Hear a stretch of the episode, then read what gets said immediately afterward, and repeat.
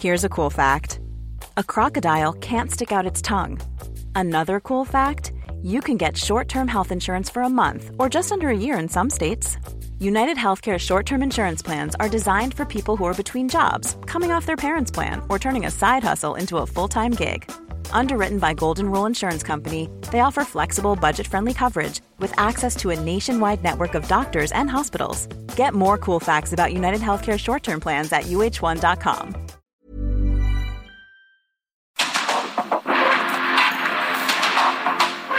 mundo actual no se entendería sin la economía, las finanzas y los negocios. Acompaña a Mario Maldonado, el columnista de negocios más joven y objetivo del periodismo financiero en su programa. Bitácora de negocios. Mary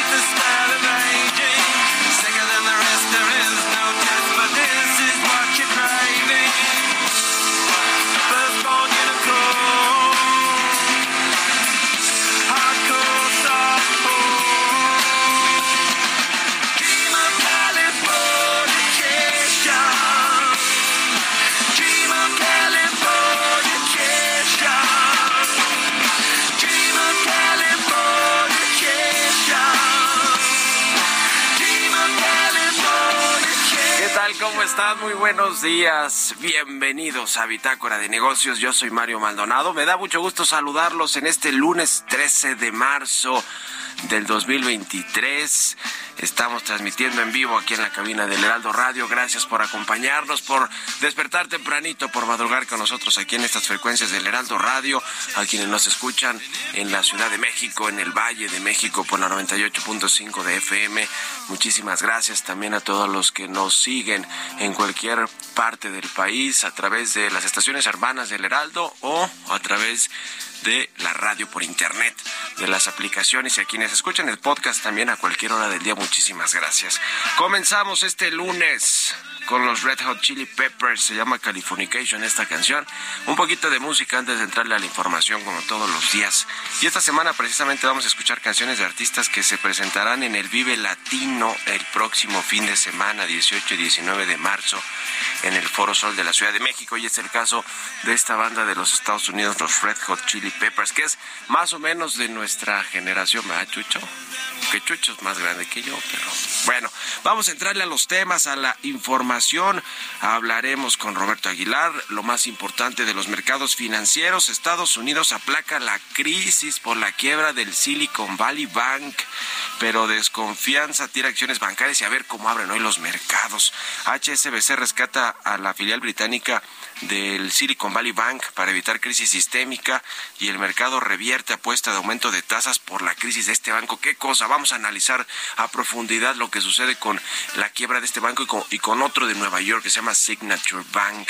Le vamos a entrar a este tema. Vamos a hablar con Braulio Arzuaga, también presidente del Consejo Nacional Empresarial Turístico, sobre la posible desaparición del Fonatur, sobre eh, pues lo, lo que viene con el cabotaje esta semana se va a proponer ya la votación o entrarle a comisiones en lo que tiene que ver con la con la, eh, la ley federal de aeropuertos con la ley federal de aviación civil las reformas que se van a hacer estas leyes que incluyen el cabotaje qué cosa. Vamos a entrar a ese tema y también eh, perfila este Consejo Nacional Empresarial Turístico encuentros con los aspirantes a la presidencia de la República. Le vamos a entrar al tema y vamos a hablar con Esteban, Esteban Jaramillo, director general de la Cámara Nacional del Maíz Industrializado, pues con todo este asunto de las posibles eh, eh, represalias económicas de Estados Unidos por la prohibición del maíz transgénico, de la importación del maíz transgénico en México, eh, lo que dice la Secretaría de, de Agricultura. Le vamos a entrar a estos temas a todos estos asuntos hoy aquí en Bitácora de Negocios, así que quédense con nosotros en este lunes. Vamos a iniciar bien la semana y vamos al resumen de las noticias más importantes para comenzar este día con Jesús Espinosa.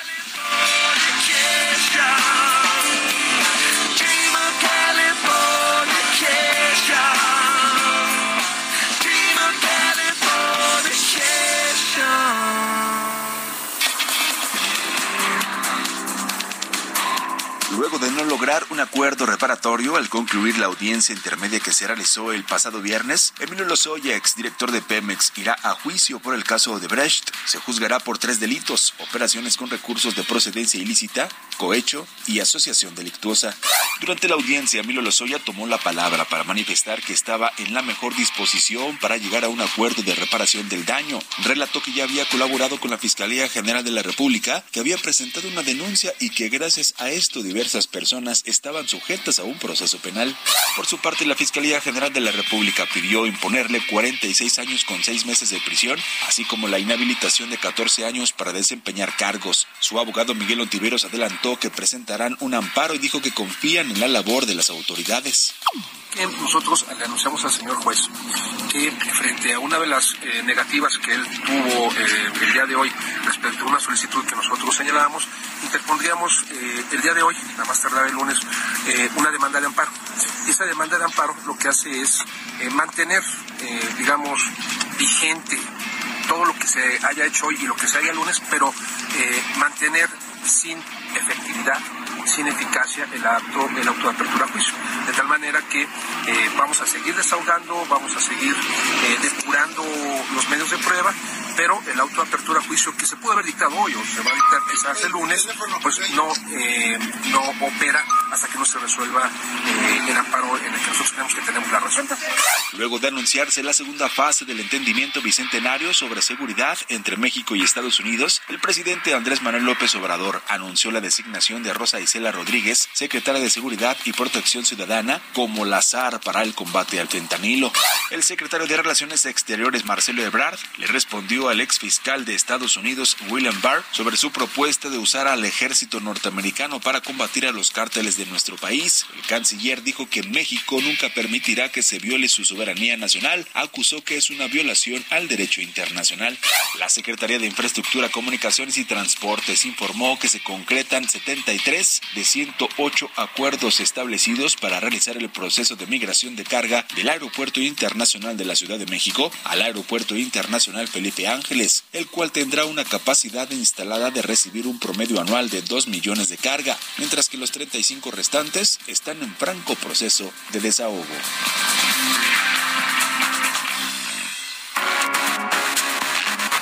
El editorial.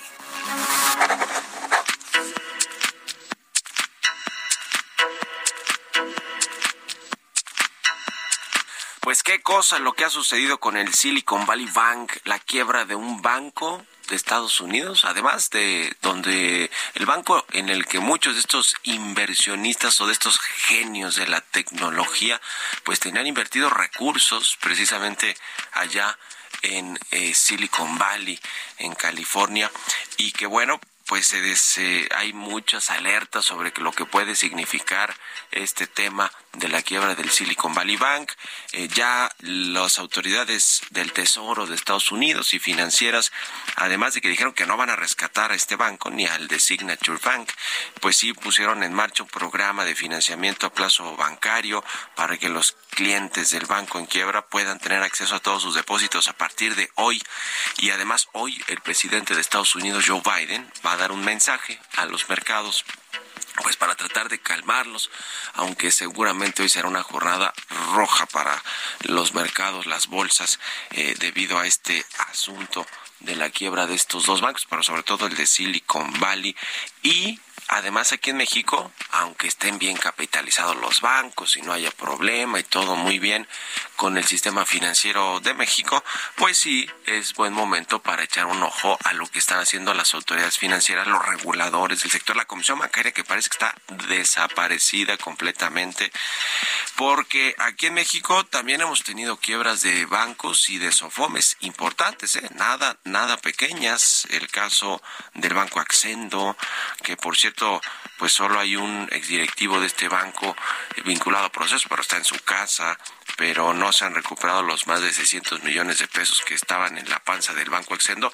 y que, y que eran de, de los estados, ¿eh? de Puebla, de Hidalgo, de Veracruz, de Chihuahua.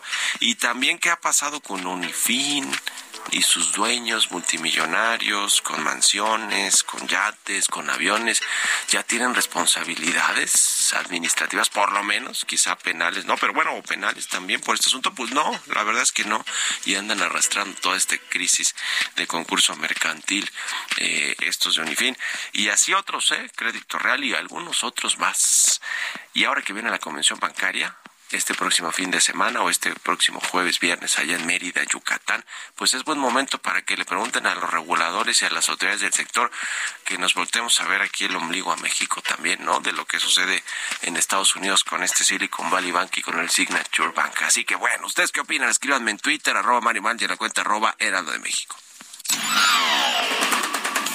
Mario Maldonado en Bitácora de Negocios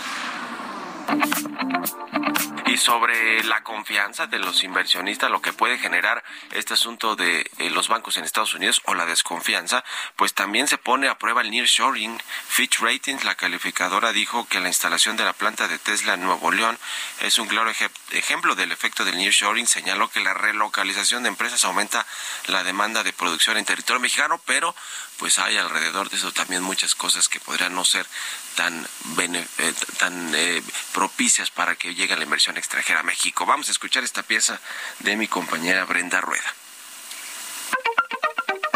La calificadora Fitch Ratings consideró que la instalación de la planta de Tesla en Nuevo León demuestra el efecto de relocalización de empresas que vive el país y que aumenta la demanda de producción en territorio nacional. Señaló que cada vez más la evidencia apunta a una mayor demanda de producción mexicana, ejemplificada por la reciente promesa de Tesla de invertir en una fábrica en Nuevo León. De acuerdo con la Asociación Mexicana de Parques Industriales Privados, estos parques a lo largo de la frontera con Estados Unidos están llegando a su capacidad máxima con una tasa promedio de ocupación de más del 97%. Por otro lado, Fitch Ratings subió ligeramente su estimado de crecimiento de la economía de México al pasar de 1.5 a 1.6% para este año, pero aún prevé desaceleración como consecuencia de una mejor dinámica en Estados Unidos. Subrayó que el nearshoring y la continua puesta al día debido a la persistente interrupción de la pandemia en sectores económicos clave como la fabricación de autos y servicios pueden brindar cierto apoyo a la economía mexicana, mitigando así el impacto de la desaceleración aceleración de Estados Unidos que se espera reduzca la demanda de exportaciones. Finalmente, la calificadora prevé una moneda mexicana más fuerte durante este año y de acuerdo a sus estimaciones cerraría en 19 pesos, mientras que la inflación estaría terminando el 2023 en un 5% y una mayor tasa de referencia por parte del Banco de México en 11.25%. Para Bitácora de Negocios, Brenda Rueda.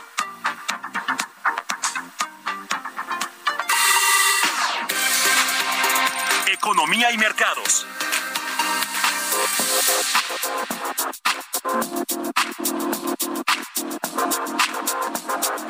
Roberto Aguilar ya está aquí en la cabina de El Heraldo Radio. Mi querido Robert, ¿cómo te va? Muy buenos días. ¿Qué tal, Mario? Me da mucho gusto saludarte a ti y a todos nuestros amigos. Bueno, todo tiene que ver ahora con Silicon Valley Bank, este banco que desde la semana pasada pues comenzó a generar estragos en los mercados financieros. Hoy están cayendo las bolsas, eh, el petróleo también cae tres dólares y bueno pues esto tiene que ver que ah, justamente a pesar de las decisiones y la intervención que realizó justamente eh, este fin de semana Estados Unidos de este banco y otro que justamente son dos los bancos pues no se ha logrado disminuir la desconfianza de los inversionistas respecto al tema de lo que puede suceder con el resto de las entidades y si habría o no un contagio sistémico. Pero por otra parte estas preocupaciones, Mario, se amortiguan un poco con la apuesta de que justamente esta situación de Silicon Valley Bank y el efecto de las altas tasas que puede tener en el sector financiero, o que está teniendo el sector financiero, pues puede hacer cambiar de opinión a la Reserva Federal y algunos piensan que justamente pues disminuiría, hoy se revirtieron estas apuestas, Mario, que teníamos justamente, que se cambiaron a, la, a medio punto porcentual con más del 80%, ahora regresan y ahora ese 80% apuesta, pero por un incremento de solo un cuarto de punto y algunas voces incluso están anticipando que la Reserva Federal no haría ya ningún tipo de incremento. Así es que bueno, pues esto viene a generar mucha más eh, incertidumbre respecto a los mercados.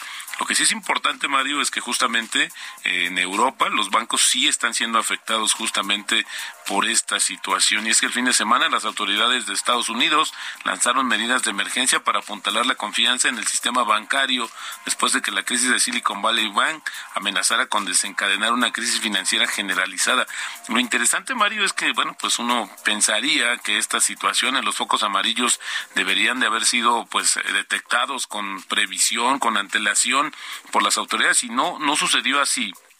De hecho, la revista Forbes en Estados Unidos pues ubicó este banco como uno de los mejores este, en una lista que entregan anualmente y también las autoridades decían que bueno pues eh, este banco no representaba un riesgo sistémico, pero al final del día dio la sorpresa y esto refleja una de las situaciones que podría repetirse en muchos bancos que ante la baja de tasas, Mario, decidieron invertir sus recursos en bonos del Tesoro de Estados Unidos, pero al momento de que suben las tasas, baja el precio de esos bonos y esto se refleja en las pérdidas. Y al mismo tiempo, pues algunos de los inversionistas o clientes del banco preocupados justamente que atendía startups y todo este ecosistema emprendedor, pues requirieron sus, recursos. Y ahí fue la situación. El banco trató de buscar 1.800 millones de dólares para capitalizarse, no fue así. Y ayer vimos, por ejemplo, Mario, escenas de varios clientes o de muchos clientes acercándose a otros bancos regionales en Estados Unidos a fin de retirar sus recursos. Así es que creo que más bien la crisis, Mario, tiene que ver con la confianza, con la desconfianza que esto podría generar. Y por el otro lado, HSBC compra la filial británica justamente de Silicon Valley Bank por un precio simbólico. Pagó una libra por este banco, pero bueno, pues se quedó con todos los pasivos y después del fin de semana hubo una, una situación bastante eh, intensa en términos de los acuerdos entre los potenciales compradores y las autoridades y bueno, con esto se evita justamente una crisis sistémica en Gran Bretaña. También comento que el gobierno del presidente de Estados Unidos, Joe Biden, anunció nuevas medidas para prohibir las prospecciones de petróleo y gas en el Océano Ártico y limitar las perforaciones de justamente en tierra firme en Alaska y esto pues una medida para proteger la fauna de aquella zona. El anuncio se produce cuando se espera que Biden apruebe el enorme proyecto petrolífico, petrolífico eh, Willow de Conoco Phillips en el que se oponen ferozmente los ecologistas del norte de Alaska. También te comento que Holcim, esta empresa cementera, internacional anuncia un acuerdo para adquirir el mayorista mexicano de ferretería Indar, lo que supone una nueva adquisición en la empresa suiza en materiales de construcción en el continente americano. El tipo de cambio también se nos revirtió. Fíjate que ahora está cotizando en 18.75, Mario. Así es como está cotizando la moneda mexicana, pero llegó a cotizar un poquito más arriba en 18.87. Con esto tenemos una ganancia todavía de 3.6% y sí, ahora el peso mexicano preso de presa de la volatilidad. También la frase, la frase del día de hoy, la lección de la historia es que no se consigue una recuperación económica sostenida mientras el sistema financiero esté en crisis. Esto lo dijo en su momento Ben Bernanke.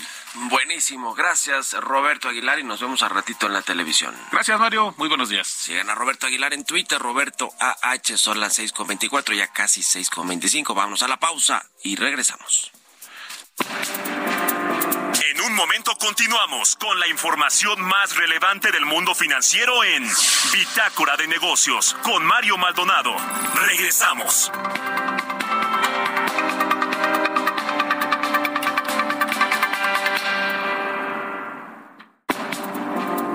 Estamos de vuelta en Bitácora de Negocios con Mario Maldonado.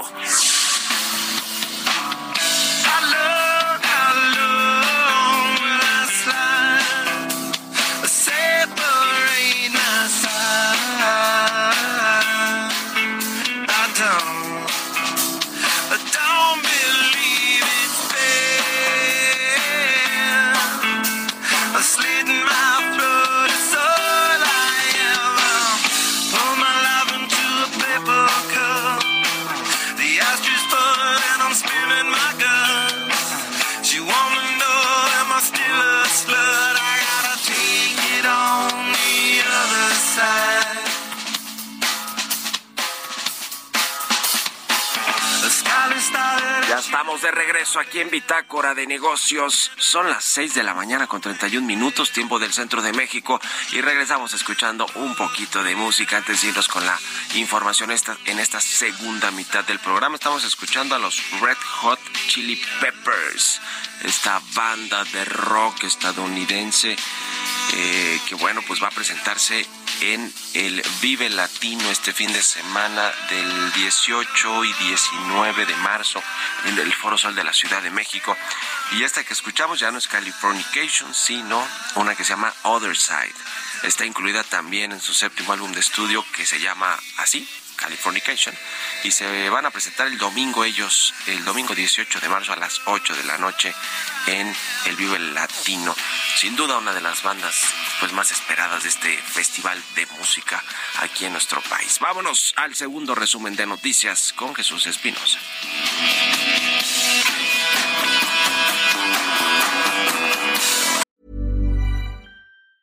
I'm Sandra, and I'm just the professional your small business was looking for. But you didn't hire me because you didn't use LinkedIn jobs. LinkedIn has professionals you can't find anywhere else, including those who aren't actively looking for a new job but might be open to the perfect role, like me.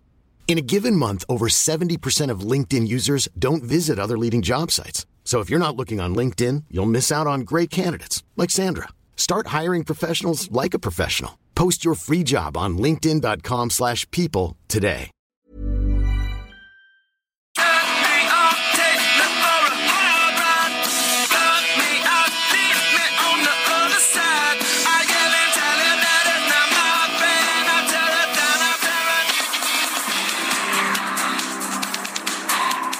Llorio, subsecretario de Hacienda, aseguró a través de su cuenta de Twitter que México está a la vanguardia en el desarrollo de herramientas financieras sostenibles que ha desarrollado con base en la Agenda 2030, como los bonos soberanos sustentables y las taxonomías sostenibles. Dijo que estas herramientas financieras se dan gracias a que 67% del presupuesto federal está ligado a objetivos de desarrollo sostenibles.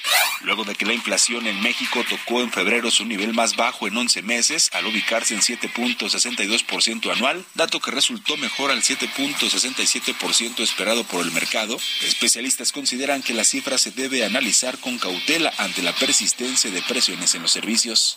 La Secretaría de Hacienda y Crédito Público recortó el estímulo del impuesto especial de producción y servicios al diésel, mientras que continuó con el aumento en el apoyo a los combustibles Magna y Premium para esta semana. Determinó un apoyo fiscal para el diésel de 43.77%, menor al 47.61% establecido en el periodo anterior.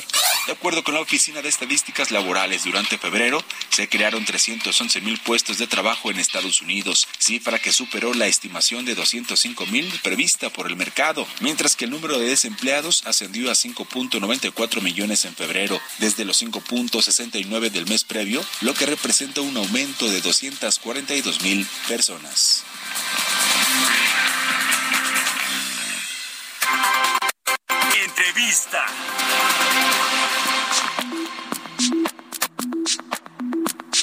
Y bien, ya le decía al inicio del programa, vamos a platicar con Braulio Arzuaga. Él es presidente del Consejo Nacional Empresarial Turístico, a quien me da gusto saludar. ¿Cómo estás, Braulio? Muy buenos días. ¿No nos escucha, Braulio Arzuaga? Bueno, vamos a retomar en brevísimo esta llamada con Braulio Arzuaga. Les decía varios temas que tienen que ver con el sector turístico de México.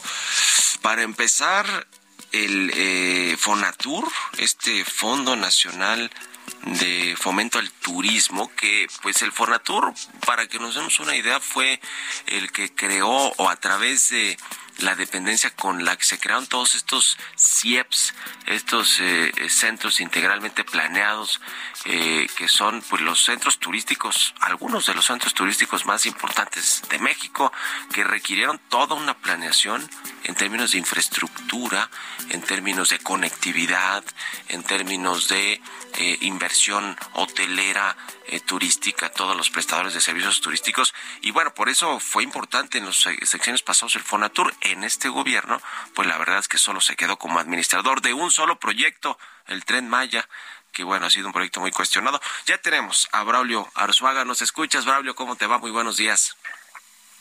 Hola Mario, buenos días, muchas gracias por la invitación. Gusto saludarte y gracias por estos minutos para el Heraldo Radio. Pues yo estaba haciendo un poquito de memoria de lo que hacía el Fonatur antes de este gobierno, que se ha encargado básicamente del tren Maya, eh, y que bueno, pues hay indicios de que pudiera desaparecer eventualmente, que sería digamos que otro raspón eh, para el, sector turístico en términos de que se canceló el Consejo de Promoción Turística de México, de que se canceló ProMéxico con la llegada del actual gobierno. ¿Qué, ¿Qué, nos dices? Cuéntanos cómo, cómo están viendo en el gremio eh, todo, el, todo lo que sucede con el turismo y estas iniciativas.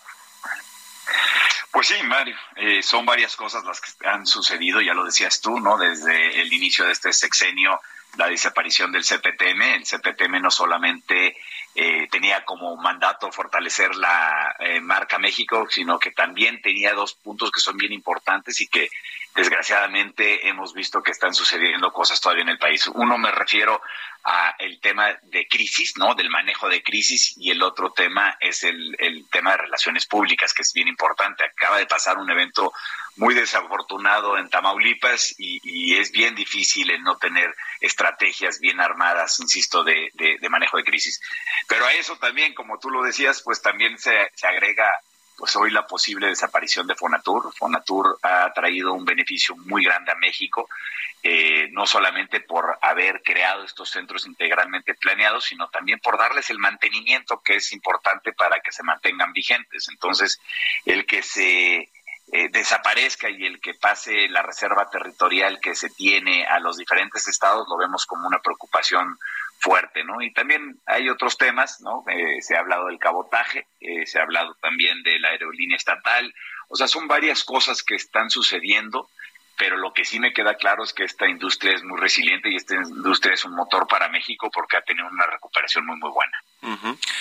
Pues sí, la verdad es que eh, es resiliente, sin duda alguna, el turismo, porque además México es una joya turística naturalmente para el turismo extranjero y el mismo turismo doméstico es tan diverso en nuestro país que tiene la posibilidad de, de seguir generando actividad turística y todo lo que significa eso para la actividad económica del país, para los empleos, para el desarrollo de, de, de empresas, en fin. Pero, pero sí, efectivamente hay, además de iniciativas como esta del Fonatur, lo que vimos al inicio con el Consejo de Promoción Turística y con ProMéxico, pues ahora está este asunto de las aerolíneas que tienen que ver con la conectividad de los destinos turísticos, de las ciudades, de, de, de los destinos de playa y de todos los destinos turísticos que tenemos en México. Y de hecho esta semana se va, le van a dar entrada en los, los legisladores a esta eh, a esta iniciativa del cabotaje. Mira, lo que nos ha dicho a nosotros el subsecretario de Transporte es que sí va en serio la iniciativa y que, y que van a buscar los destinos específicos en los que quieren que entre la competencia de aerolíneas extranjeras, pero que la intención del gobierno y supongo que de los legisladores que tienen mayoría simple en las dos cámaras es que sí pase esta iniciativa y las aerolíneas han dicho pues es casi casi que el golpe de muerte para las pocas que quedan o algunas de las pocas que quedan. ¿Qué opinan ustedes, Braulio, en el Consejo Empresarial eh, Turístico? Pues es, es, es, lo mismo, Mario. Eh, el, o sea, el permitir el cabotaje eh, puede traer unas consecuencias devastadoras para la industria aérea mexicana. Nosotros, como industria, es importante eh, y, la conectividad es fundamental para el quehacer turístico. somos, digamos, la industria aérea es importante en México, aunque es muy chica si la comparamos con otra, ¿no? Con, con, la americana, por ejemplo. El, permitir el cabotaje, pues eh, seguramente traerá pérdida de empleos, lo cual, pues obviamente no es una de las cuestiones importantes en una crisis como la que estamos pasando hoy. Eh, va a traer una disminución de, en la recaudación. Eh, por supuesto que vamos a perder esta conectividad que yo te decía que es fundamental para el turista y para poder hacer el quehacer turístico. Y, y, y, lo que también hemos visto es que no va a haber, va a haber este descenso de precios. ¿no? Entonces, al final de cuentas, creemos que hay acciones más importantes como la de recordar la categoría 1 antes de permitir este cabotaje. Recordemos que con la pandemia se perdió más del 25% de la de la flotilla de este país, ¿no? Entonces, eh, sí es un momento muy complicado. Estamos en recuperación, como te lo decía, eh, los números que se están mostrando son correctos, pero estas iniciativas no vienen a abonar a, a este crecimiento y a esta fortaleza que debería tener esta industria. ¿Cómo está la confianza de los empresarios? Porque ya nos decías, la, la, industria se está recuperando. Yo te diría que, casi hasta que de una forma natural, porque está, pues, en el mundo se, está recuperando la demanda, ya la gente pues quiere viajar a otros destinos y México siempre ha sido destino favorito de los estadounidenses, de canadienses, de europeos y también de los mexicanos, porque el turismo doméstico es más que relevante para toda la actividad en el país. Eh, pero eso, digamos, del lado de la demanda el tema de la oferta con la construcción de hoteles, eh, la, lo que decíamos de la, de la industria aérea, la conectividad, la intención de abrir más rutas, los turoperadores, todos, los restaurantes, en fin, todos los que participan en la cadena turística, ¿cómo está la confianza de los inversionistas para, pues, para echar a andar nuevos proyectos? Mira, yo creo que la confianza está porque eh, ya lo decía yo que esta es una industria súper resiliente y que al final de cuentas hoy vemos indicadores que nos dicen que vamos en una franca recuperación. Probablemente no es una recuperación pareja, ¿no? Pero por decirte, en, en, en los diferentes eh, y más importantes eh, aeropuertos como el de Cancún, el de Los Cabos y Puerto Vallarta, ya tenemos una recuperación contra el 2019 del 20%. Si vemos en la parte internacional, que tú decías que es también bastante importante, el ingreso por los visitantes eh, internacionales, tanto en millones de dólares como en miles de turistas aéreos, eh, es positivo. Creo que, eh, contra el 19 quiero decir, eh, creo que uno de los puntos más importantes es la balanza turística. Estamos alrededor del 42% arriba de lo que era en el 2019. Esta industria tiene más de 30, 35 años siendo superavitaria, ¿no? Es la única industria eh, que, que, puede presumir, si me dejas decirlo así, este, este récord, ¿no? Eh, ya decías tú también que los, eh, el mercado emisor más importante, pues por, por supuesto es Estados Unidos, tuvo eh, alrededor de, más de 13 millones de, de, visitantes, el, el, se recuperó contra el 2019 en una cifra del 24%, y, y el canadiense, ¿no? Que te acordarás que estuvo durante muchos meses en la pandemia, pues en niveles de, de, afectación del 96, 97%, o solamente, y digo solamente entre comillas, y por eso digo que tampoco es eh, pareja, pues está 27 abajo, ¿no? 27% abajo con 1.6 millones de, turistas. Entonces, eh, eh, la respuesta rápida, Mario, es que estamos muy, muy optimistas, eh, eh, seguimos, el, el, digamos, los empresarios siguen invirtiendo y creen en esta industria y creen en México. Eh, el, la balanza turística llegó a, a 21 mil millones y estamos esperando que esto pueda llegar a crecer hasta 31 mil millones. Entonces, pues optimismo hay y difiere un poco en tu comentario que es por demanda natural. Yo también creo que es por el esfuerzo tan grande que se hizo en la industria eh, como empresarios y como colaboradores de esta industria que es muy importante, insisto, para México. Yo, yo un poco me refería a que, pues, a ver, México siempre ha sido un destino que le gusta a todos los extranjeros y, a lo, y, el, y, el, y el turismo doméstico y bueno, pues tienen, cuando la gente piensa en viajar, pues piensa en México y aún cuando pues las políticas no sean las más eh, las más benevolentes para la industria y para todo el mundo, ¿no? Digamos, seguro ahí hay un esfuerzo de los empresarios y, y de la resiliencia natural que tiene la industria turística, que eso sí nos decías, Braulio. Oye, eh, por último quiero preguntarte de el tema de los foros que están haciendo con los candidatos o los precandidatos o los aspirantes, más bien vamos a decirlo así, a la presidencia en el 2024. Mm, me parece que esta semana van a recibir algunos de los candidatos, o bueno, aspirantes, porque esa es la palabra, aspirantes de el PAN. ¿Cuándo van con los de Morena y con los de otros partidos? Pues mira, sí, son, eh, los hemos bautizado como diálogos en net. Eh, la intención de, de reunirnos con, con con los aspirantes, como tú dices, es eh, no solamente eh, ver cuál es su estrategia en el caso que ellos fueran elegidos por su, por su, por su partido y obviamente por la población como presidentes, pero también es importante que desde ya empecemos a trabajar con ellos para que se convierta la industria en una prioridad nacional. Entonces sí, tenemos una eh, serie de reuniones con los diferentes partidos eh, y la intención de esto, insisto, es conocer tanto su forma de ver eh, la industria eh, y digamos hacia el futuro, pero también trabajar desde ya, desde sus posiciones de liderazgo para pues proponer a esta industria, digamos, en el lugar que se merece, con los indicadores que ya te he platicado y que sea una prioridad nacional. Bien, pues eh, ya, ya estaremos eh, revisando, viendo cómo, cómo se desarrollan estos foros CENET y, y obviamente le daremos seguimiento a todo lo que suceda con el sector turístico, muy, muy importante para nuestro país en todos los sentidos. Muchas gracias, como siempre, por tu, por tu tiempo, Braulio Arzuaga, presidente del Consejo Nacional Empresarial Turístico. Estamos en contacto, si nos permites, y muy buenos días. Claro que sí, Mario. Muy buenos días y muchas gracias. Un abrazo, que estés, que estés muy bien. Vámonos con las historias empresariales. Historias empresariales. Y hablando de este nearshoring, las pymes se suben a esta ola. En México, el banco HSBC aseguró que ya tienen una relación en otra parte del mundo con las firmas que están llegando al país. Nos platica Giovanna Torres.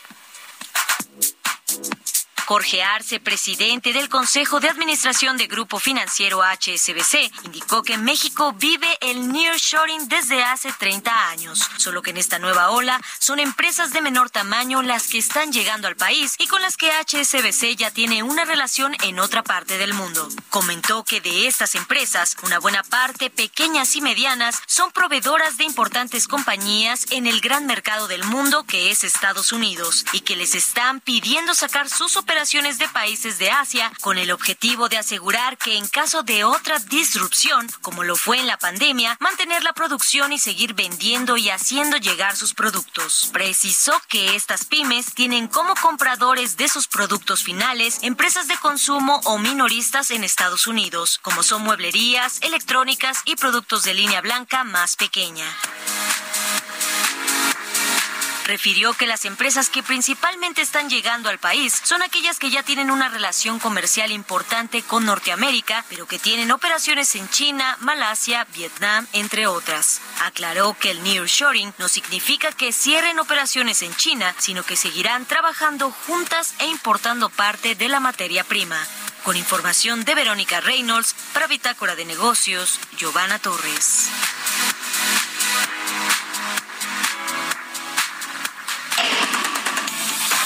Bitácora de negocios con Mario Maldonado.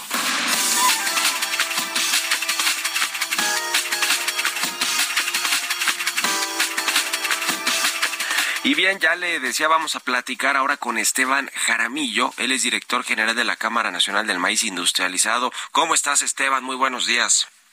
Buenos días, Mario, y a todo tu auditorio. Pues de entrada preguntarte cómo ves todo el asunto de las consultas que ya solicitó formalmente Estados Unidos y Canadá a México por la prohibición que quiere pues eh, llevar a cabo el gobierno de maíz transgénico a nuestro país. Así de entrada para abrir boca, ¿cuál es tu opinión? Perfecto, muchas gracias. Efectivamente, como lo comentas, una preocupación importante para todo el gremio, ya que este nuevo decreto que se publica el 13 de febrero da un poco más de claridad a la importación de maíz genéticamente modificado para consumo pecuario industrial.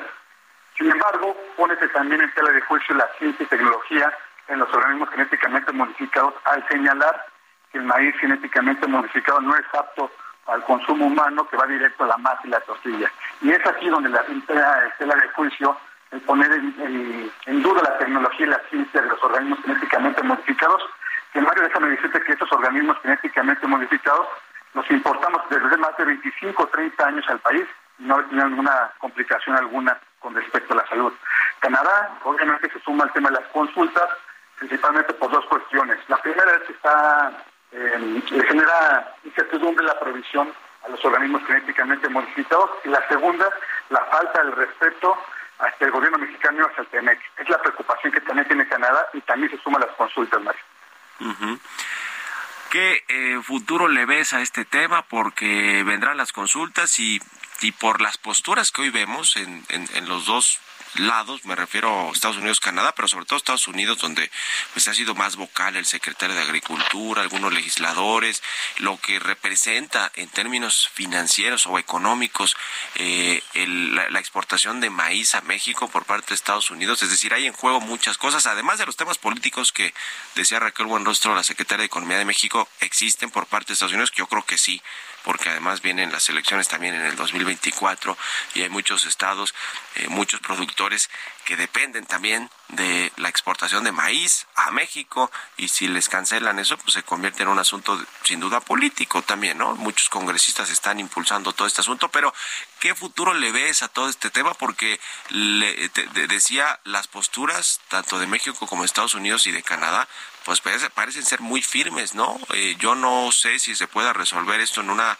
serie de consultas, en una etapa de consultas y más bien, pues creo que podría llegar a los paneles de controversias y quizá México no las traiga de ganar como no las trae de ganar con el tema energético, que es, otra, es otro asunto. ¿Qué, ¿Qué opinan ustedes? ¿Qué futuro le ven a estas disputas?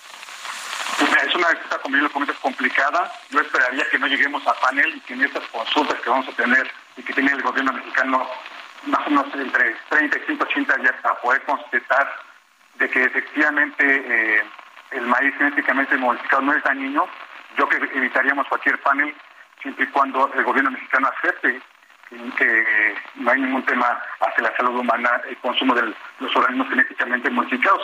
El ir a panel, como tú lo, lo, confirmas, también es el tema energético y, y voy a sumarle otro tema a esta administración, no creo que sea lo conveniente, Mario. Ahora, eh, eh, platícanos un poco cómo está el asunto, porque se habla del maíz amarillo, del maíz blanco. El presidente López Obrador o el gobierno, a través de este decreto, lo que quiere prohibir es la importación de maíz transgénico o genéticamente modificado para el consumo humano, pero parece que al industrial sí, o para el consumo eh, también de animales, ¿no? Eh, la engorda y demás, que finalmente pues son los animales que nos vamos a terminar comiendo, ¿no? En México. Eh, a ver, cuéntanos un poco cómo está el detalle para entender mejor lo que quieren hacer Excelente pregunta, María. Mira, en contexto general, México importa el 40% de sus necesidades de maíz. Producimos 27 millones, pero nuestro consumo es de 45. ¿Qué quiere decir esto? Importamos 18 millones de toneladas. de las cuales el 97% es amarillo.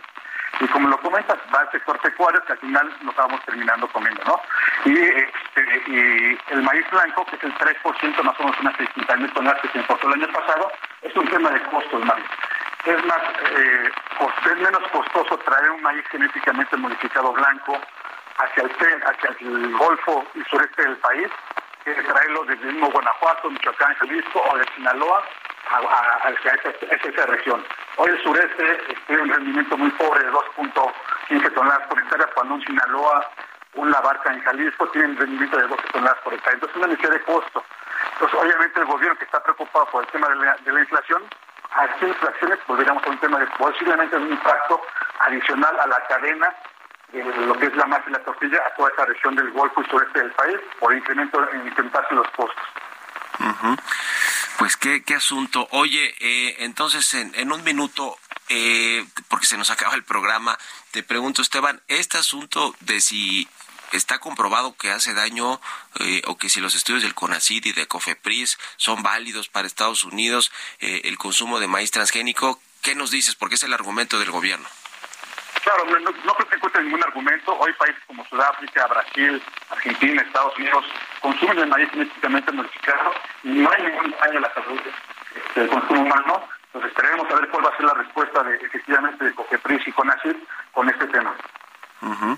Pues ya lo estaremos viendo, ya lo estaremos viendo en los próximos, eh, en los próximos días o semanas quizá, pero es un tema que no van a quitar el dedo del renglón. Yo creo que los estadounidenses y los canadienses lo estaremos viendo y estaremos en contacto, si nos permites, Esteban eh, Jaramillo, director general de la Cámara Nacional de Maíz Industrializado. Muchas gracias por estos minutos para el Heraldo Radio y, y nos escuchamos pronto. Gracias y buen día. Muchas gracias, hasta luego. Hasta, luego. Y gracias, gracias a todos por habernos escuchado este lunes, por habernos acompañado aquí en Bitácora de Negocios. Se quedan en estas frecuencias del Heraldo Radio con Sergio Sarmiento y Lupita Juárez. Nosotros nos vamos a la televisión, al canal 8 de la televisión abierta, las noticias de la mañana. Y nos escuchamos aquí mañana tempranito a las 6. Muy buenos días.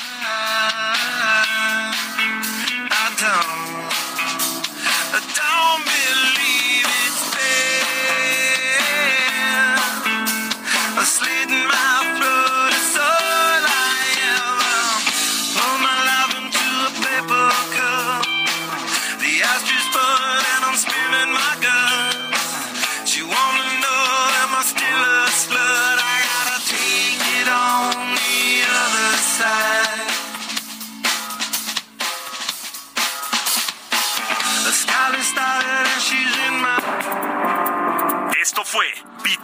Negocios con Mario Maldonado.